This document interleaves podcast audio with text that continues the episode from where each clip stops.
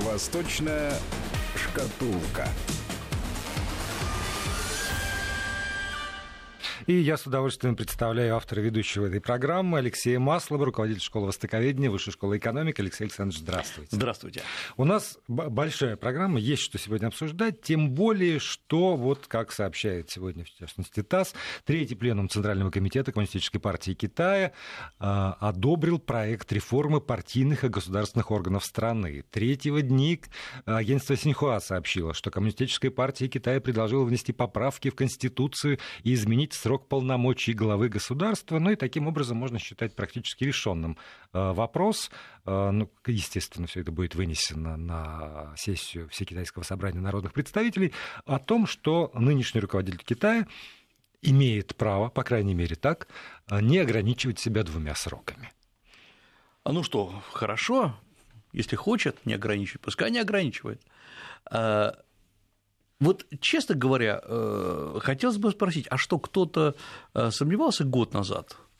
Эм, и когда год назад многие специалисты говорили о том, что э, а ведь Китай же подбирается к этому, другие говорили, нет, это невозможно что Китай никогда не пойдет, потому что есть традиция Дэн Сяопина, который жестко требовал и, по сути дела, э, зашел именно с этой идеей на политический Олимп о том, что власть должна быть ограничена. Вообще, что произошло? Вообще, э, что вообще происходит с Азией?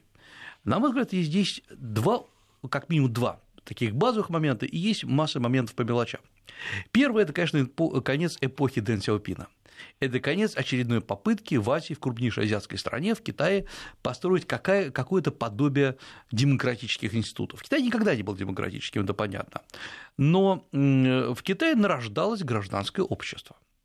И оказалось, что э, в нарушении всех экономических законов, которые почему-то нам рассказывали о том, что свободный рынок приводит, в конце концов, к свободе мышления, к свободе общества, так не произошло. Эм, и не только в Китае. И не только в Китае. Это нигде не произошло.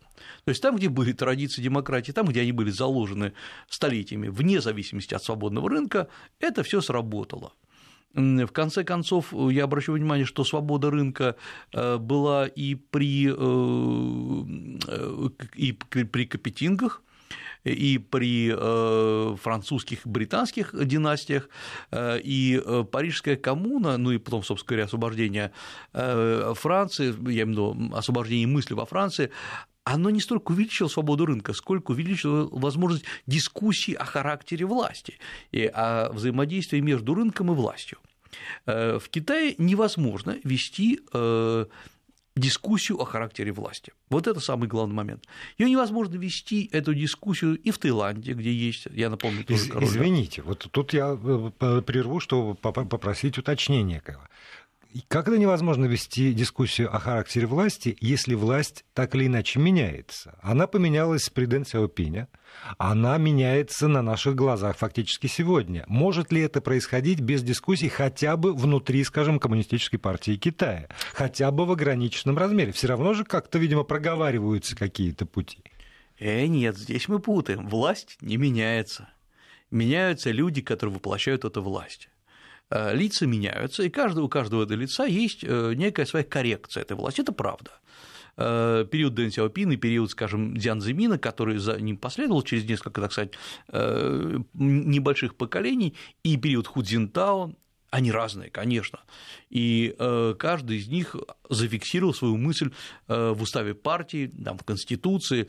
У нас был и знаменитая Дэн идея социализм с китайскими характеристиками, была идея трех представительств, то есть кто три группы людей, которые должны представлять э, себя в Компартии, это Дзян Заминовская. Э, э, вот сейчас, например, Си Цзиньпин говорит о социализме с китайской спецификой в новую эпоху, то есть начинает тоже меняться. Конечно, но ведь характер реализации этой власти не сменился. Во главе Китая стоит Компартия. Компартия, которая сегодня представляет почти 90-миллионный отряд людей, как у нас говорили, верных таких ленинцев в прямом смысле этого слова, она, конечно, разная, она не похожа на ту компартию, которая была в 20-е годы. Я напомню, что компартия Китая была создана в 1921 году при поддержке Коминтерна. Она не похожа на компартию, которая пришла в власти к 49, всего в 1949 году. Но это тот костяк, который управляет Китаем.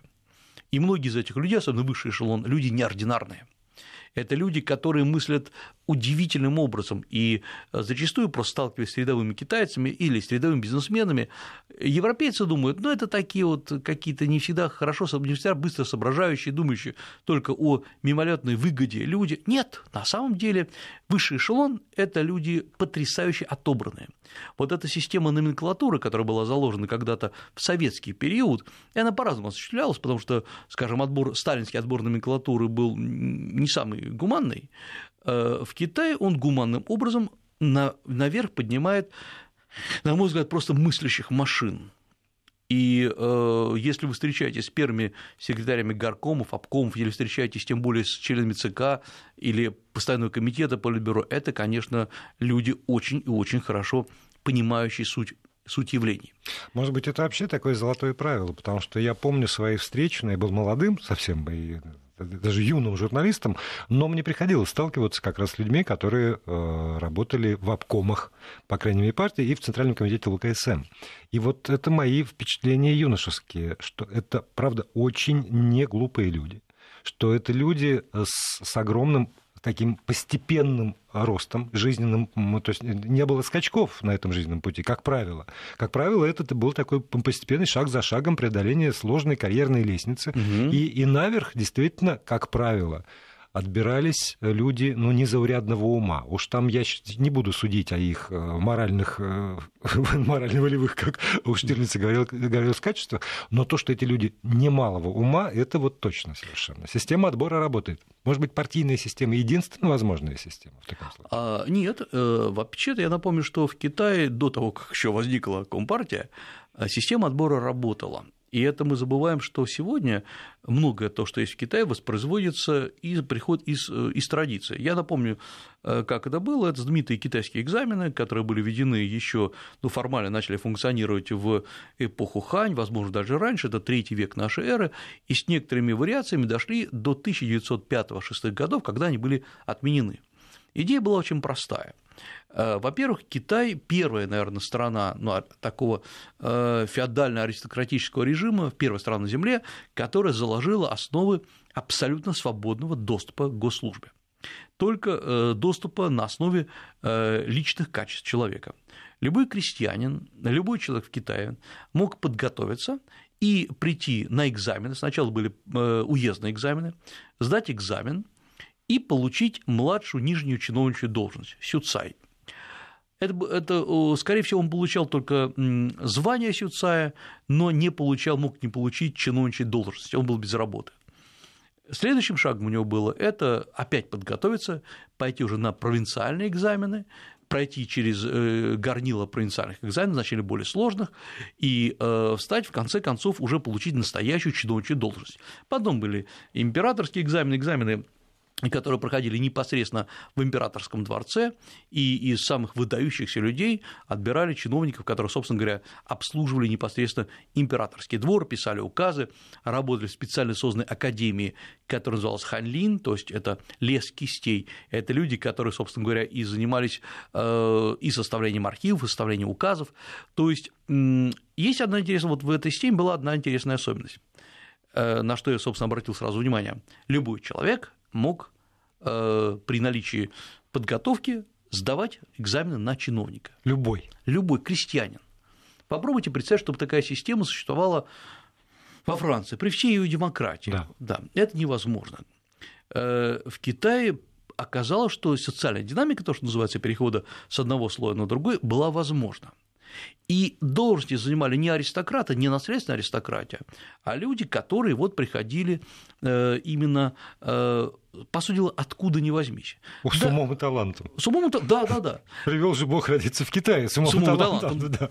И вот парадокс в том, что, э, конечно, скорее всего, сын чиновника, скорее всего, будет сдавать экзамены на чиновничью степень э, с большим успехом, чем крестьянин, потому что вот как он может сдать экзамены? Значит, деревня должна нанять специального учителя, потому что ему денег не хватит, он его должен обучать, он может провалиться, и, скорее всего, он провалится первый раз, он идет второй раз, опять нужно вкладывать деньги, деревни сбрасывались, потому что было очень престижно иметь у себя такого чиновника. А, потом этого чиновника, э, опять-таки, на первом уровне он еще не получал должности, он не мог сам себя окупить. Он, например, занимался тем, что эм, писал письма от имени деревни вот туда наверх прошения. Э, он э, мог составлять местные уездные хроники, это было, была мелкая работа, но в конце концов он пробивался выше. И вот несмотря на эти три или там четыре в разные эпохи ступени, в рамках каждой из этих ступеней было еще небольшие подразделения в зависимости опять-таки от талантов. Экзамены были объективные. Списать было невозможно, хотя считается, что китайцы первые, кто в мире изобрел шпаргалки, э, ну, китайцы вообще все первые сделали, как, по крайней мере, как они сами считают. Но, тем не менее, вот это вот движение вверх было постоянно. И самое главное, э, э, получалась очень большая скамейка запасных вот этот кадровый резерв, как мы бы сказали сегодня, он был колоссален.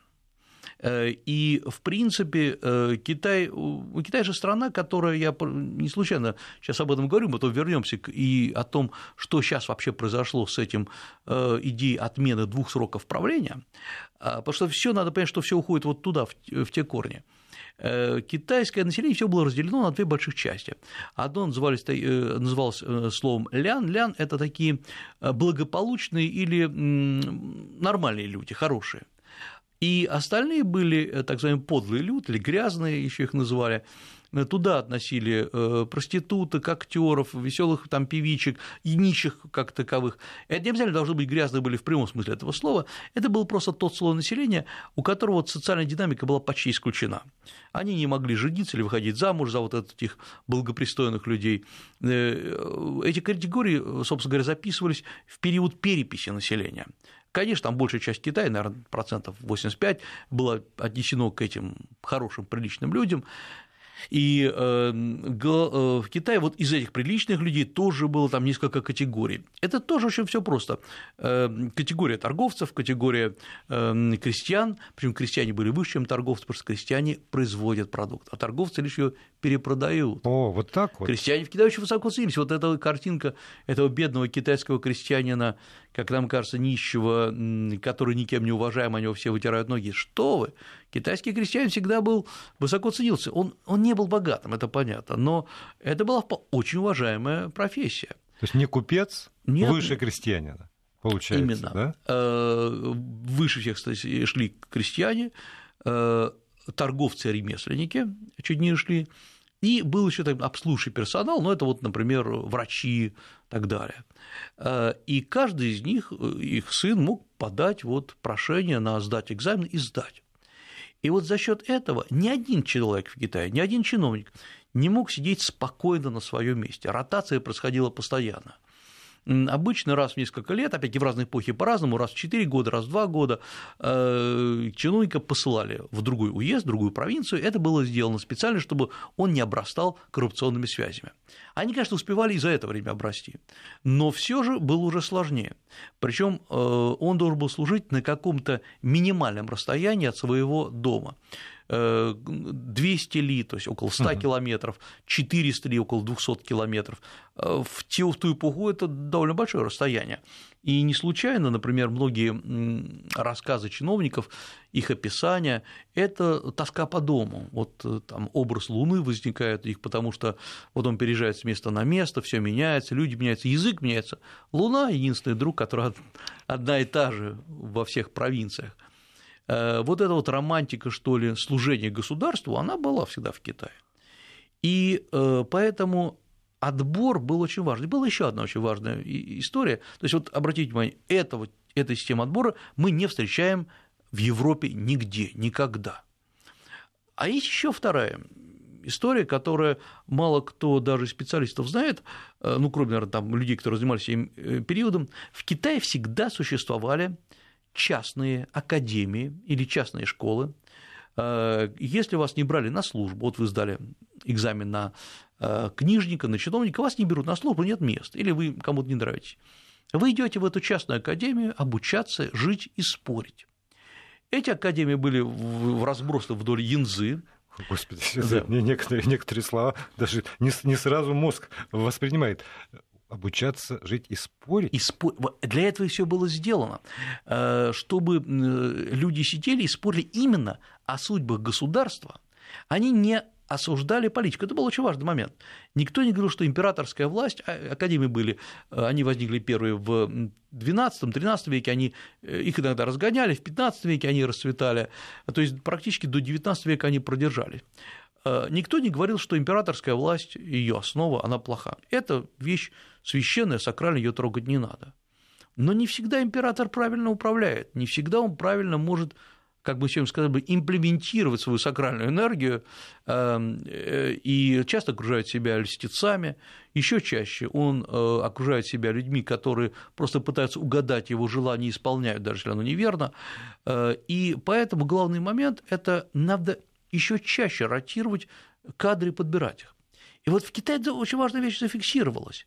Спорить можно, можно обсуждать, Э, можно говорить о том, что структура, которая построена императором, неверна.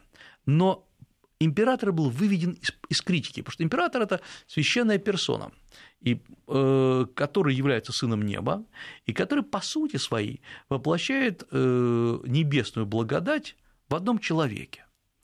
Э, ошибка он не делает. Э, но, к сожалению, его могут окружать ошибочные министры, премьер-министры. Вот их надо почаще менять. И э, почему Китай вообще терпел вот эти вот протестные академии, их там десятки, они спорят, они критикуют, они же не просто критикуют между собой, они же пишут петиции э, на имя императора и дают им объективную картину. Мы почему сказали, что это такие think tanks, аналитические uh-huh. центры. Казалось бы, их надо вообще разогнать. И было бы правильно. Вот, вот как бы поступил э, какой-нибудь европейский просвещенный монарх. А, китайцы делали по-другому. Если было что-то интересное, они посылали за автором этих посланий и говорили, ну-ка иди ко двору, садись на место чиновника, ты все знаешь, давай управляй, или ты такой умный. И очень многих людей брали как альтернативу вот этим застойным кадрам. И они, академии не уничтожались, наоборот, они вот всячески поддерживались. Это были частные академии, созданные на деньги чиновников, которые кто-то ушел уже, так говорится, на пенсию, кто-то накопил деньги э, и решил поддержать. Вот это когда... Школа критического мышления, Конечно. вековая. Вековая. Поощряемое критическое мышление. Боже мой, что творится? Это как как вот, они вообще дожили еще? Да? Вот, вот когда мы спрашиваем, как же Китай-то продержался в течение ну, там, пяти тысяч лет, ну, пускай двух тысяч лет, да. но вот он и продержался, потому что он спорил. Страны, которые не спорили, которые не имели вот это обновление политической идеи, они угасали. Вот пока были споры э, в Лике, в, у, у Аристотеля, там, в Академии у Платона, э, пока э, греки спорили о характере власти, Греция, на самом деле, каменистая, бесплодная страна, процветала. Как только споры прекратились, как только римляне все это дело жестко начали закручивать гайки, мы знаем, что Римская империя долго не продержалась. Ну и самое главное, что э, те монархии, которые просто не поддерживали свободу мысли, свободу мысли нужно поддерживать. Свобода мысли – это критическое зеркало. Эм, э, эти страны долго не жили и не держались на мировой арене. И э, вот сейчас Китай, по сути дела, после многих экспериментов, я напомню, что в Китае было страшное абсолютно столетие, э, даже чуть больше, с середины XIX века до 1976 года, до смерти Мао Цзэдуна, Китай, э, по сути, прекратил вот эту практику. И сейчас он ее возобновил. Ну и тоже, тоже, если проводить эту параллель, и он э, довел себя до состояния страны, которую принимали в расчет только потому, что она большая и густонаселенная. Исключительно. И все. То есть в этом смысле он прекратил свое существование как вот то, что да. называется великая держава. Э, да, конечно. А, и вот э, когда Дэн, э, Дэн Сяопин ну, приходит к власти, он, по сути, пытается вернуться, ну, уже на другом уровне, к идее сменяемости людей без сменяемости власти. Э, Дэн Сяопин, ну, я напомню, что Мао Цзэдун э, сел на свой пост, занял свой пост в 1949 году, в реальности, конечно, раньше, потому что он уже до этого был руководителем партии, и э, возглавлял Китай на разных позициях, они просто по-разному назывались, до 1976 года, до смерти 9 сентября Мао возглавлял. И он уже был старый дряхал. В 1972 году у него был, эм, э, был мозговой паралич, был, он утратил практически навык речи, лишь бормотал, но все равно сидел на своем посту, и вокруг него э, дрались десятки группировок Э, вот известная, там ну, просто нам стала известна группировка Дзянцин, вот эта группа четырех, на самом деле их было значительно больше, потому что было понятно, Мао вот-вот умрет, он уже в реальности не управляет, надо отхватить, занять позицию, эм, что будет после Мао. Э, Дэн Сяопин был, наверное, самым мудрым, э, и, к счастью, он был немного, поскольку он был в ссылке, он был вдалеке от вот этих вот пекинских драк. Но, тем не менее, было понятно, что сам по себе характер наследственный, даже не наследственный, а вечной власти, вот, пожалуйста, вот Мао Цзэдун не ограничен был ничем. Хотя были выборы. Э, там, правда, съезд КПК, восьмой съезд КПК был в 1956 году, это вот, собственно, первый послевоенный съезд, а следующий съезд, девятый, был уже в 1969 году. Это как раз после острова Даманский. Но все равно были. Ну, съезды были, и люди голосовали. И были представители братских и рабочих партий, которые были внимательными наблюдателями, говорили, правильно, все, никто не сказал, что что-то там не демократично. И вот главная задача была у Дэн Сяопина – вернуть вот этот освежающий ветер. Потому что, опять-таки, экономика, она действительно может сама развиваться, открой шлюзы, и она начнет развиваться. Э, там мелкое производство, кустарное производство, собственно, так и было сделано. А вот что делать с этой старой гвардией, которая сидит и никуда не хочет уйти? И Дэн Сяопин тогда сделал великий подвиг, на мой взгляд. Он сказал, я уйду, я уйду. Но только в, в том случае, если все со мной вот эти старики уходят. Все сначала подумали, ну это невозможно, человек дорвался до власти, у него было столько унижений. Его сына Хунвейбина выкинули с, из окна, он раз, повредился, разбился, поломался. Но вот человек должен добить, отомстить. Нет. Вдруг он говорит, все, я запустил машину, я э, запустил массу идей, надо уходить, всем нам, всем нам, старикам. И он ушел. Он, правда, расписал на много лет вперед, кто будет сменять его. Э, вот отсюда же появляется и Дзян Зимин, появляется Ху Цзинтао, но это был в известной степени микрореволюция в характере передачи власти. И Дэн Сяопин сделал две вещи. Первый, он не менял характер политической власти, Компартия как была главной, так и осталась. А во-вторых, э, Дэн Сяопин заставил людей меняться. То есть люди меняются, власть не меняется. К чему это э, приводит? К тому, что человек понимает, что он ограничен двумя сроками по 5 лет э, он должен что-то серьезно сделать. Он не может уйти на э, падении, он должен уйти на взлете. И каждый пытался сделать что-то свое. А, вот как раз э, два срока заставляли людей торопиться и что-то свое делать. Вот сейчас потом посмотрим, что будет делать Си Цзиньпин. Если у вас возникают вопросы или комментарии, то можно писать в WhatsApp и Viber на номер 8 903 170 63 63, либо использовать смс-портал, там платные смс 5533, короткий номер, слово «Вести» в начале вашего сообщения. Алексей Александрович, давайте вернемся к этой истории трансформации идеи о власти. Да, я вообще напомню, что мы обсуждаем э, идею э, снять э, запрет на выборы в течение только двух сроков, пребывания на посту в течение двух сроков председателя КНР и сделать ну, практически бесконечными. Вот мы сейчас поговорили о традиции, о том, что Китай не был такой уж абсолютистской страной, как это было, но у него была особенность заключалась в том, что власть не изменялась, изменялись люди у этой власти.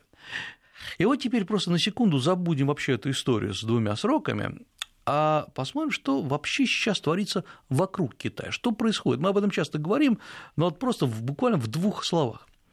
Э, Китай рванул во внешний мир, потому что нужно каким-то образом стабилизировать внутреннюю экономику. Китай в массовом порядке скупает э, недвижимость, э, предприятия за рубежом, в Европе прежде всего.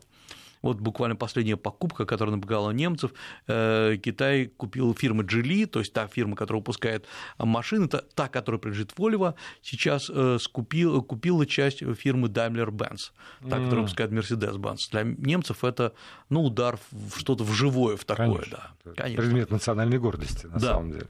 И когда начали анализировать, оказывается, что Китай давным-давно тихо купил другие весьма известные бренды, или частично, например, некоторые подразделения фирмы Bosch известной, э, вступил в, э, купил некоторую часть Deutsche Bank и так далее.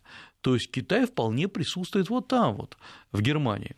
Э, я сейчас не говорю, мы вот как говорили про Латинскую Америку, про Африку, но это, казалось бы, там не самые передовые регионы мира, а вот Китай пришел сюда – и э, Китай долго думал, вероятно, полагал, что его идея «один пояс, один путь» будет абсолютно оптимально воспринята всем, всеми, всем миром. И Китай рассчитывал, что э, если Китай предлагает деньги, то деньги будут брать. И бизнесмены так и делают, потому что часто бизнесмен, неважно, в Германии или в России, конечно, ему нужны э, капитал, нужен фонд.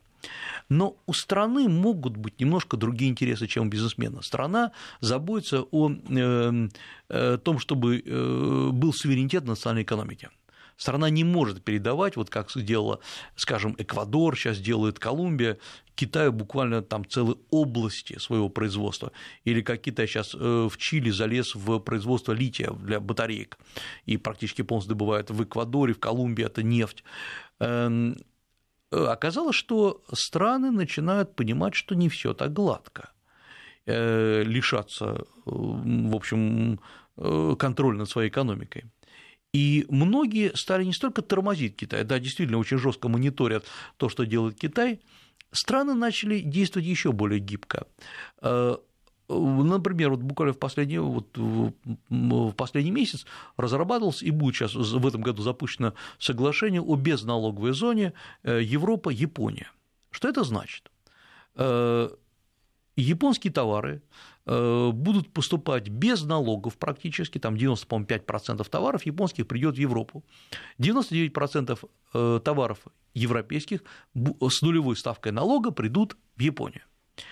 А Китай-то все время выезжал именно за счет того, что его товары чуть-чуть дешевле, чем японские, или там серьезно дешевле.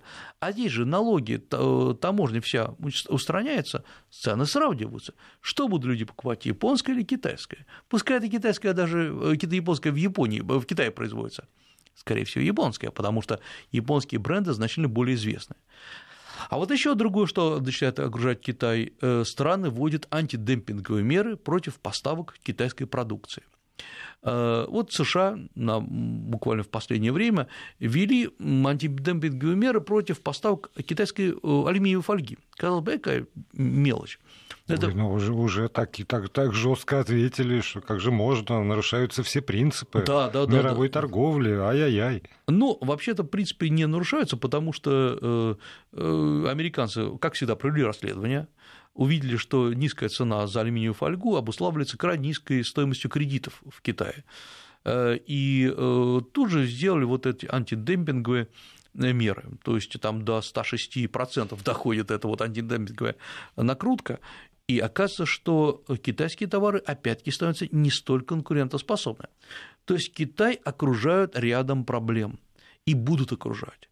И ситуация будет не улучшаться, а ухудшаться и болото будет все более и более густым, по которому идет Китай. Но это, в общем, э, стандартная система самозащиты стран от диктата любой страны. Это также был США, а также и с Китаем. Ну, судя по всему, отражается внутри Китая, потому что вот февральская статистика, опубликованная сегодня или вчера, вот буквально о резком, в общем, таком значительном, ощутимом замедлении темпов роста, что в промышленности, что вне э, Но промышленном это... секторе это не столько это просто, это индекс PMI, то есть это индекс э, покупательных ожиданий менеджеров.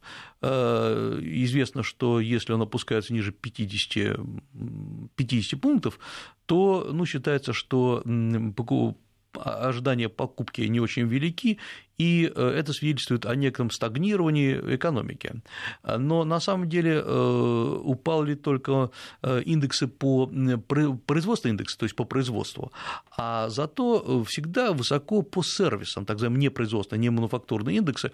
Это вот те сервисы, которые делает Китай от интернет-торговли до там, представления межбанковских кредитов.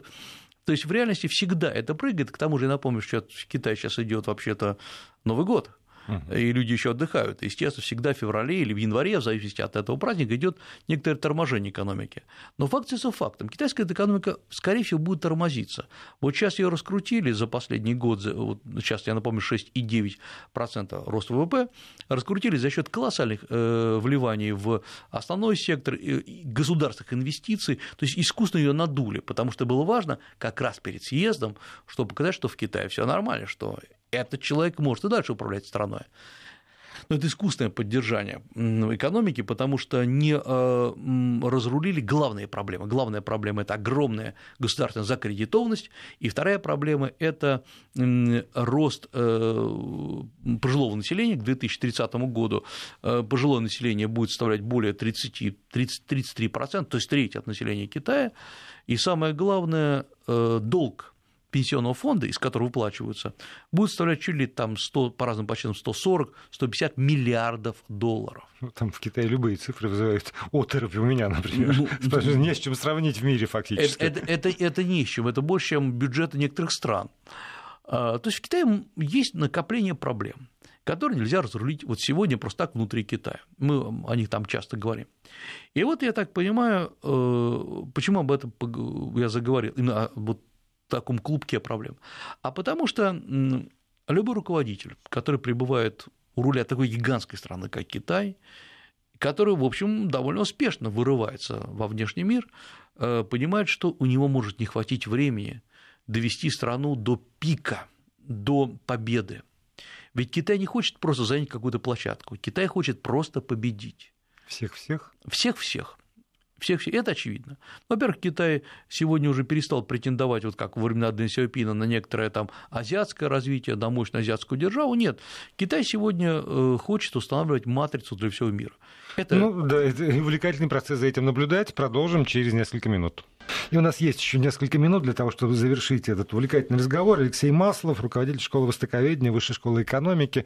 Говорим мы, ну так, если честно, о природе власти в Китае в связи с решением, практически уже принятым, изменить конституцию страны и э, убрать из нее ограничения э, двумя сроками полномочий главного человека в государстве. Ну, вот мы остановились на том, что э, главный человек государства, в данном случае Цзиньпин, наверняка э, полагает, что не хватит двух сроков для того, чтобы осуществить вот этот рывок, э, которого достоин Китай, и занять то место, на которое Китай давно претендовал. И он это делает не для себя, не потому, что он так любит власть. Ни один правитель же не скажет, что я люблю власть. Он делает потому, что без него мир не полон, и э, народ не, не всякий поймет, но потом, через много столетий или десятилетий, это оценят. И ведь сначала э, Си Цзиньпин был в прошлом году назван ядром, это вот ядро нации, идеологии, э, и многие тогда полагали, что, может быть, он станет каким-то национальным или наднациональным лидером, но сегодня решили просто все упростить, убрать вот эти два срока, и, по сути, Китай возвращается к очень старой политической системе, э, то есть вот э, эта игра в два срока, а зачем она, собственно, нужна, власть же не меняется. Или мы сейчас посмотрим на э, то, что вообще творится в Азии. В Азии же монархии либо ну, конституционные там существуют, либо, наоборот, возрождаются. Ну, Япония – конституционная парламентская монархия, она так называется. Правда, никого особо не волнует, вот я не думаю, что какой-нибудь обыватель четко знает, какую роль играет э, монарх в Японии, император. Никакой. он есть. Он есть, да, он это есть. главное. Он есть, это такой символ. Есть также император, ведь монархией сейчас является и Камбоджа, которая одно время была вполне демократической республикой, я напомню. Э, является и Бахрейн, является и Таиланд. Но, понимаете, мало кого волнует, при всем уважении к великому Таиланду, идеи короля Таиланда. Его, мы знаем, что его нельзя оскорблять, он буддист, но мир это не очень волнует. Когда э, вдруг э, руководитель такой страны, как Китай, решает продлить свои полномочия, мир, конечно, волнуется. Я одну цитату приведу из Foreign Policy. Страна, которая прежде делала неуклюжие шаги к новым свободам, превратилась в настоящую диктатуру и числа тех, которые склонны совершать, вот здесь внимание, опасные и непоправимые ошибки, что требует внимания, соответственно, всего мира. Ну, э, конечно, может быть, я не соглашусь со словом диктатура. Диктатуры там никакой нету. Но то, что идет концентрация власти, э, рост авторитаризма власти, по сути дела, возвращение к старой политической схеме, и к воспроизведению неких матриц, которые жили в течение столетий, да, это факт. Потому что императорская власть в Китае всегда ценилась, э, про нее всегда снимались фильмы исторические, псевдоисторические, шел поток на, и до сих пор идет поток на экраны вот этих псевдобоевиков из древности, многосерийных, таких тягучих, но которые описывают, как китайский император был хорош, чиновники были плохи, э, он спасал страну. Это учебники, наверное, китайские на 90%, документов посвящены либо истории э, Старого Китая, где император главный, либо Мао Цзэдун, который, как известно, совершил 80% правильных поступков, ну а 20% э, совершал ошибки. Это не страшно, 20% не страшно. Да, но при этом вы говорили о том, что существовала при императорской власти вот эта вот школа злословия, что называется, да. А, что прибыли э, экзамены и был переток чиновничьей крови постоянный. Сегодня сопровождается ли Э, политический процесс возрождением вот этой вот традиции тоже. А вот как раз этого мы сейчас не видим. Более того, поскольку дискуссия ушла в интернет, она и должна уходить в интернет, интернет, наоборот, в Китае сейчас резко блокируется. Э, если раньше выкусывались какие-то отдельные слова, выражения, то сейчас просто там количество запрещенных слов достигает э, сотен. Вот буквально на днях значит, просто начали выкусывать из интернета, вы не можете задать в поиске Weibo, то есть в китайском поисковике, вы не можете задать, например, такое смешное выражение, это, ну, мы бы его могли перевести как «садиться в самолет. Это потому, что оно звучит по-китайски так же, а, правда, другими иероглифами записывается, как э, «садиться на трон». Угу. Слово там «абсолютный монарх» тоже вот сейчас запрещено, то есть вы не можете забить в интернете это. В очередной раз запретили, запретили выражение Винни-Пух, потому что вот есть какая-то корреляция с нынешним лидером, то есть э, вот это э, из английского мультяшки Винни-Пух, он очень якобы похож. Вот, то есть, конечно же, оказалось, что не так, чтобы народ стопроцентно с этим согласен. Э, и Китаю приходится, я думаю, руководству Китая жестко это обрубать. Пока в Китае нет оппозиции, вот такой реальной, которую мы понимаем. В Китае нет и стандартной традиции диссидентства, как она была в период Брежнева, например, в Советском Союзе. Но власть стареющая, она будет порождать диссидентство. И э, если сейчас, э, ведь по сути дела для Си Цзиньпина э, возможности третьего срока, пока мы говорим о возможности, ведь не факт, что он займет угу. этот пост, да, э, это, по сути дела, возможности для реализации вот своего мегапроекта э, «Один пояс, один путь». Э, но если, а если проект не будет взлетать, то что называется? Ну или даже если он будет взлетать, то нет гарантии, что некий Дэн Сяопин в ссылке не будет вызревать. Конечно. Вот в этом как раз и есть определенная опасность, поскольку э, человек, который, э, по сути дела, фиксирует себя на власти бесконечно долго, он прекращает эм, обрывать любые надежды у любых амбициозных лидеров и групп занять власть как-то, кроме как революционным путем или э, вот этим кудета, каким-нибудь дворцовым переворотом. Это тоже есть такая опасность, потому что то, что хорошо было в XIX веке, не может не сработать в XX веке. Но мы видим, что в мире э, абсолютизация власти происходит она э, как раз островок такой классической э, демократической власти со сменяемостью, с дебатами, с реальными претендентами, с неясностью до самого последнего конца выборов. Этот островок, по сути ограничивается странами Европы и США. И это больше уже не существует. Э, потому что э, Азия становится все более и более авторитарной, э, есть авторитарные режимы в Латинской Америке. Да и, собственно, если мы посмотрим на Европу, то стремление очень многих из тех, кто в постсоциалистическом пространстве О, да. сел к власти, это та же тенденция. И то, что мы видим в Соединенных Штатах Америки, тоже, увы, не может внушать уже оптимизма по поводу расцвета именно демократических институтов в чистоте своей. Да, и вот это как раз возникает вопрос о том, что вообще что-то происходит в мире с характером власти потому что характер власти перестал быть рычагом для развития стран, а становится рычагом для развития небольших групп, которые просто захватили эту власть. Это не важно, США это или Китай. Э, с какого-то момента, обычно вот со второго срока, как считается, власть начинает заниматься только тем, что пытается защитить саму себя от тех ошибок, которые она сделала в первый срок, и зафиксировать себя как можно дольше. Э, но, к счастью, например, э, в США, каким бы, прошу прощения, не обижайтесь, идиотом не был бы Трамп, про любого президента плохо так говорить, но тем не менее. Но есть институты. Да, есть институты. И мы знаем, что через там, два срока он, его уйдут, как бы он ни хотел. А вот когда не уходят лидеры таких гигантских стран, как Китай, э, это уже внушает большое опасение не Китаю, а тем странам, которые вокруг него. А мы будем наблюдать вместе с Алексеем Масловым в следующем выпуске программы «Восточная шкатулка».